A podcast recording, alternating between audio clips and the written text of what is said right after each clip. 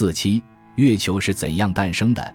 月球是地球的卫星，它是如何形成的呢？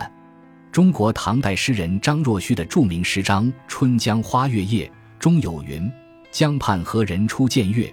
江月何年初照人？人生代代无穷已，江月年年望相似。”其实，在世界古往今来许多民族的传说中，月亮是诗文创作始终摆脱不开的主题之一。地球人这样的热爱月球、关心月球，于是就少不了会产生一种迫切的愿望。与地球朝夕相伴的月球到底是怎么一回事？是不是像百姓所说，太阳是阳，月亮是阴？中国神话传说中的嫦娥奔月，月亮中的玉兔和桂树，到底是真的吗？诚然，时代发展到当今社会，科学知识的普及已经使当代人对月球有了正确的认识。天文望远镜的诞生，使人类第一次有幸目睹了月球的表象。看到了月球表面上的山峰和田地，于是便开始了对月球的科学研究。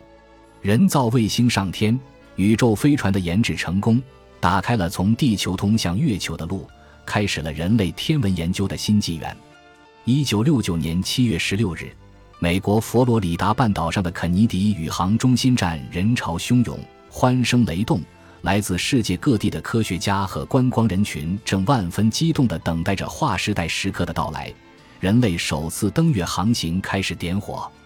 七月二十日下午四时十七分，人类终于完成了这一划时代的伟大创举，千百年来人们登月的梦想变成了生动的现实。宇航员阿姆斯特朗小心翼翼地爬出舱门，一步一些地走下来，因重力小。他用了三分钟的时间才走完九个梯级，他向月球表面迈出了历史性的第一步，非常激动地向全世界宣告：对一个人来说，这是一小步；对人类来说，这是一大步。之后，人类又先后多次登上月球，并在月球上设置了科学站，进行各种考察试验。随着人们对月球认识的不断深入，月球展示出了更多的谜团。最令人不解的是月球的形成。根据研究结果发现，月球从诞生到现在已有四十五亿年历史，与地球同样古老。这四十五亿年的月球是怎样形成的？目前，主要有五种假说被较多的人接受。首先是分裂说，月球原为地球的一部分，早期地球还处于熔融状态，由于旋转太快，在赤道附近鼓了起来，越鼓越大。有部分向外突出，最后断裂脱离，形成了月球。其次是俘获说，认为月球原是一个绕太阳公转的小行星，在三十亿至四十亿年前，因靠近地球，被地球引力俘获，从此成了地球的一颗卫星。还有孪生说，认为在太阳附近原有一大片分散着的星云物质，后来以其中两个较大的星团为中心。凝聚其他云状物质，便形成了地球和月球两个星球，它们是孪生兄弟。更有一种离奇的假说，认为月球本身是一艘巨大的外星文明所操纵的飞行器，它一直守候在我们地球人身边，注视着我们的一举一动。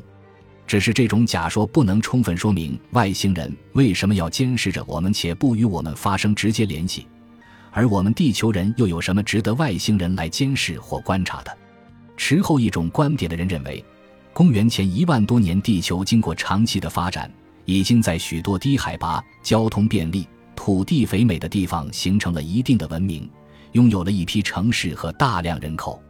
但是有一天，月亮突然闯入了地球人的生活，于是出现了全球性的大洪水。继而，地球地轴发生了移位和随之而来频繁爆发的地壳及火山活动，史前人类文明由此遭到了毁灭性的破坏。大灾变过后的人类幸存者又回到了野蛮时代。从高山上下来的无文化的牧羊人，面对史前文明社会创造的东西一无所知，因此只能从原始阶段重新开始。众多假说，许多科学家认为最合理的一种是。月球在太阳系形成初期因行星相撞而产生，这种假说叫做巨大撞击论。他提出曾有个火星一般大的行星撞向地球，当时两个星球都处于熔融状态，各有一个高密度的岩石核心，核心外包着一层较轻的岩石，一旦相撞，熔融的岩石就迸射而出，后来聚拢成为月球。月球形成时产生高热，排除了水等容易气化的物质。撞向地球的行星，其核心融入了地球的核心。起初，许多天文家拒绝接受此说，因为这种发生几率微乎其微。不过，今天的超级电脑非常先进，算出如果当时发生过这样的事，月球会有些什么成分，计算结果竟与事实相吻合。